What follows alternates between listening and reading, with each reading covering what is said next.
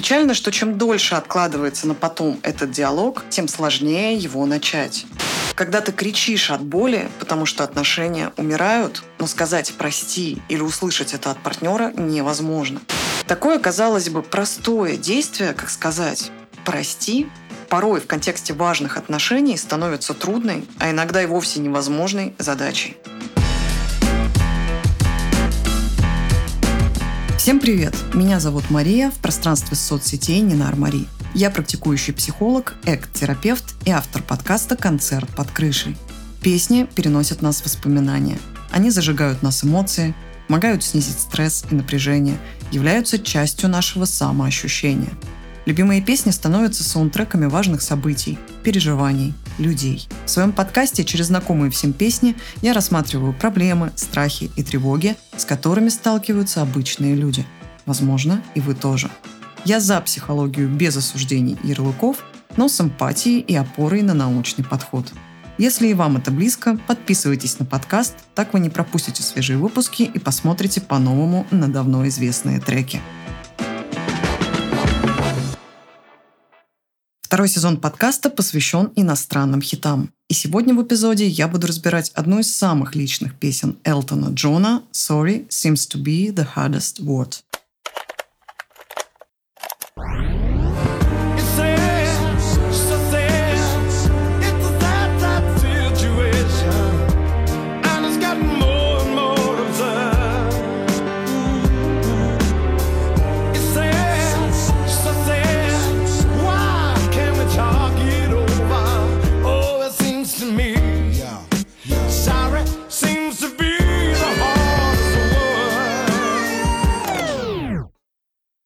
Написана в неспокойный период жизни, когда Элтон столкнулся с чередой сложных отношений и расставаний. Песня была выпущена в 1976 году и зашла в чарты по всему миру. Но более успешной стала версия 2002 года, которую Элтон Джон записал с английским бойсбендом Blue, и которая достигла в итоге первого места в чарте Великобритании. Эта версия и будет звучать сегодня в подкасте. Что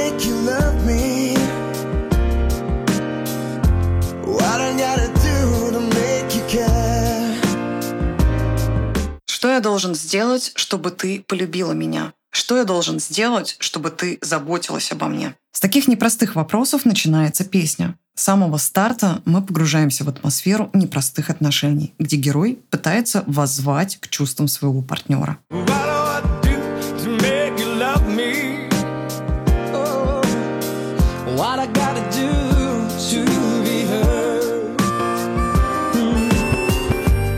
Что сделать, чтобы ты полюбила меня? Что я должен сделать, чтобы быть услышанным тобой? Связь между людьми как будто потеряна, и герой хочет, чтобы его услышали, но не понимает, как это сделать.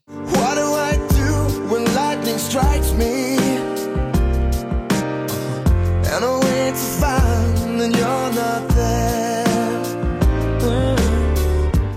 мне делать, когда я будто пораженный громом просыпаюсь и понимаю, что тебя нет рядом? Отдаление партнера, понимание угасания отношений определенно причиняет нашему герою боль. Его растерянность и беспомощное отчаяние мы слышим в повторяющихся из строчки в строчку, из куплета в куплет вопросах «Что мне делать?».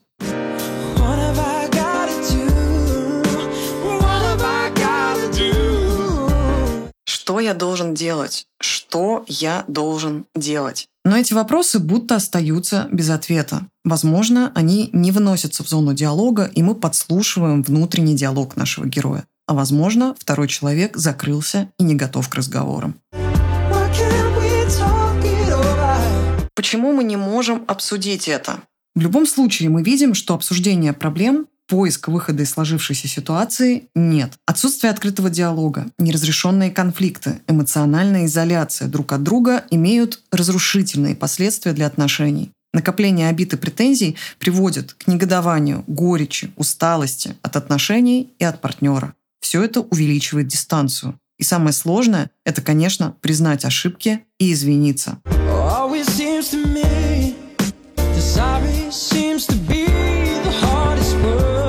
Сдается мне, что «прости» — это самое трудное слово. Печально, что чем дольше откладывается на потом этот диалог, тем сложнее его начать. Тишина затягивается, растет барьер между людьми и эмоциональное напряжение, а доверие и готовность устанавливать отношения тают.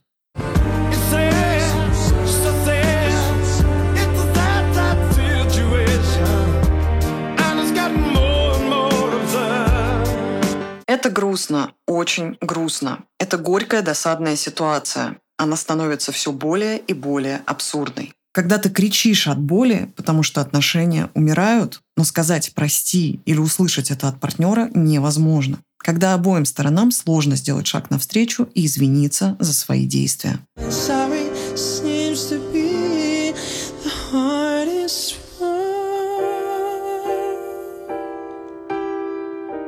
«Прости» — это самое трудное слово. Барни Топпинс, автор текста, говорил в одном из интервью. Это довольно простая идея, но я думаю, что каждому она близка в определенный период жизни. Речь о том идеалистическом чувстве, которое возникает, когда хочешь спасти отношения, хотя в глубине души, по сути, знаешь, что они уже мертвы. Это та душераздирающая, тошнотворная часть любви, которую ты никому бы не пожелал. Как мне кажется, помимо грусти и сожаления о разладе и затухающих отношениях, в этой песне затронуто еще кое-что.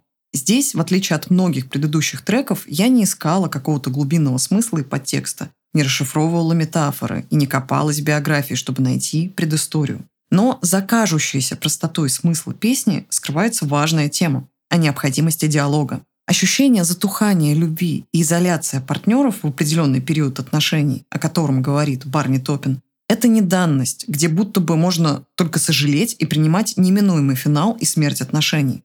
Это скорее серьезное последствие бездействия, замалчивания проблем и невозможности в нужный момент открыть диалог и попросить прощения. Эта тема универсальна. Уверена, у каждого есть в окружении человек, который никогда не просит прощения, даже если он откровенно не прав. Уверена, что каждый сталкивался с ситуацией, когда было сложно искренне попросить прощения. И, скорее всего, вам вспомнится хотя бы одна ситуация в жизни, в которой так необходимо было услышать это искреннее «прости», но этого так и не случилось. Такое, казалось бы, простое действие, как сказать «прости», порой в контексте важных отношений становится трудной, а иногда и вовсе невозможной задачей.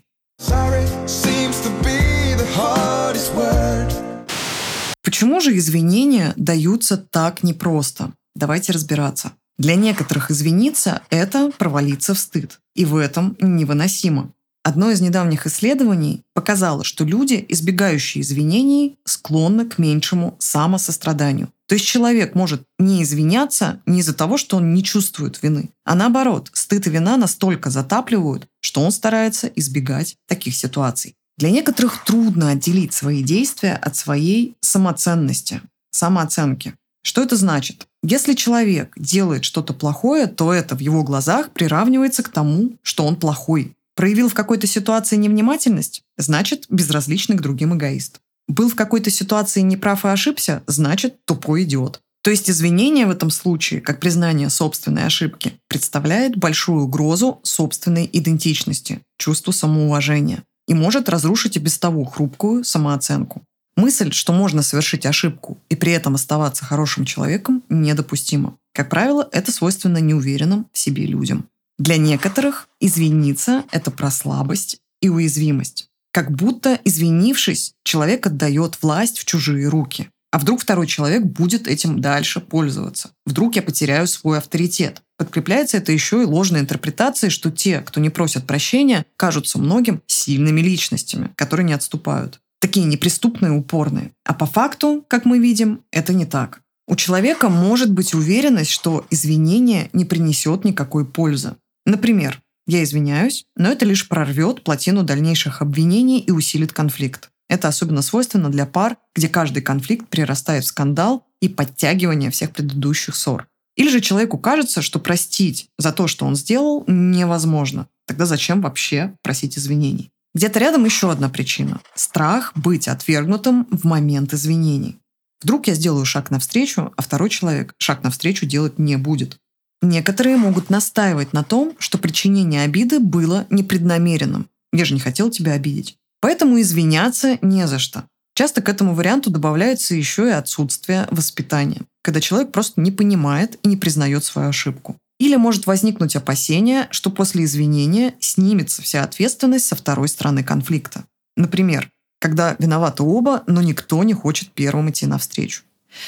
И получается, что человек просто принципиально не хочет просить прощения. Люди с нарциссической акцентуацией характера в целом не склонны видеть какую бы то ни было необходимость просить прощения, в том числе из-за сниженного уровня эмпатии. Сюда же можно отнести психопатов и социопатов, когда люди просто не улавливают очевидные социальные сигналы.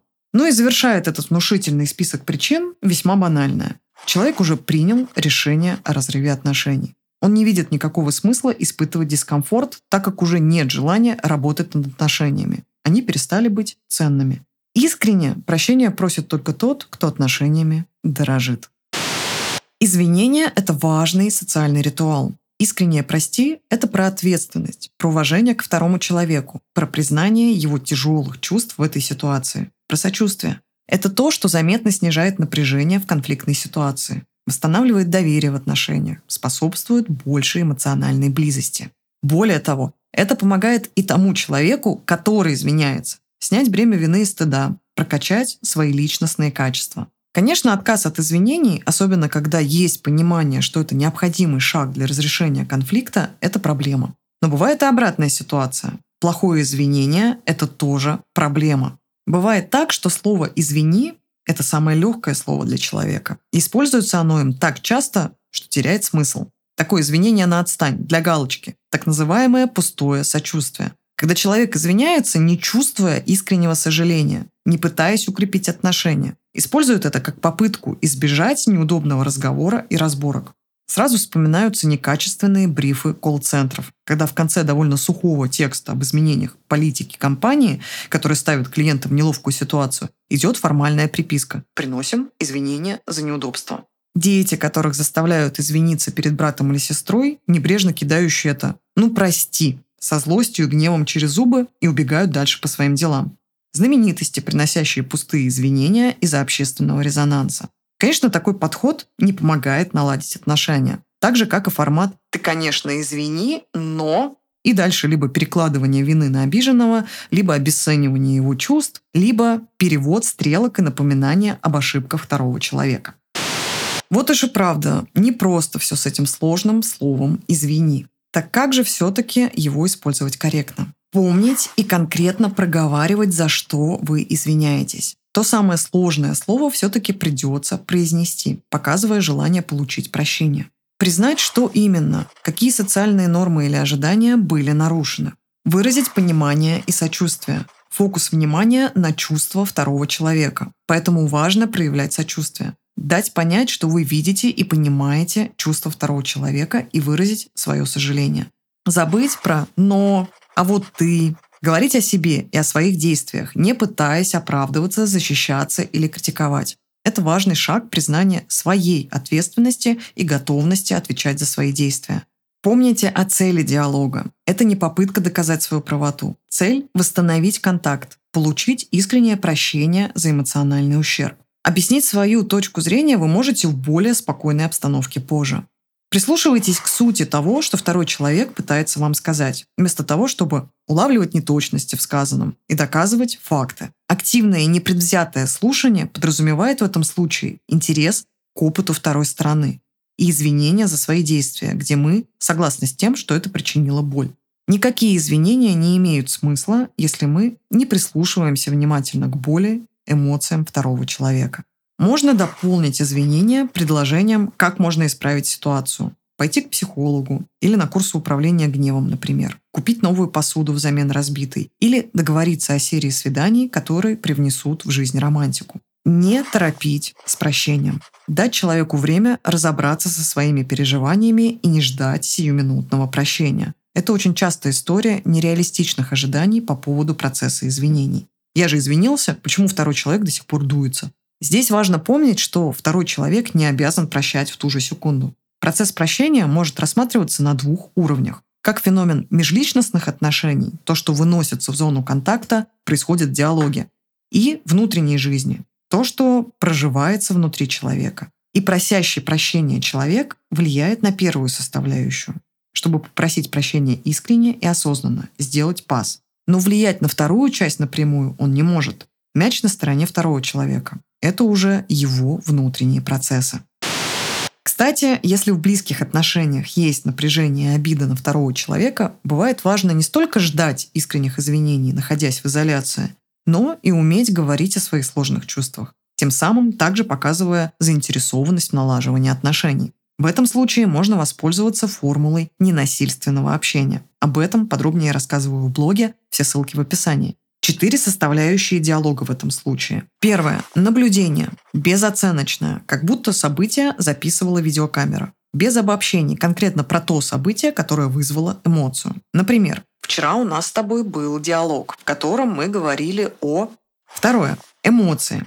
Я сообщение про свои эмоции. Мы не тыкаем и не припоминаем все преступления, совершенные ранее. Мне было очень тяжело и неприятно после этого разговора. Я ощущала себя одинокой и никому не нужной. Третье. Потребности. Фактическая причина эмоции. Для меня очень важно, чтобы слышали то, что я рассказываю. И сейчас, в этот период, мне как никогда нужно внимание и поддержка. Четвертое. Просьба. Вывод. Используем конкретные формулировки. Держим в голове свою цель, к чему должна привести просьба. И помним, что это не требование, это поиск решения. Иногда в такие моменты мне достаточно просто твоего «мы совсем справимся, и все будет хорошо».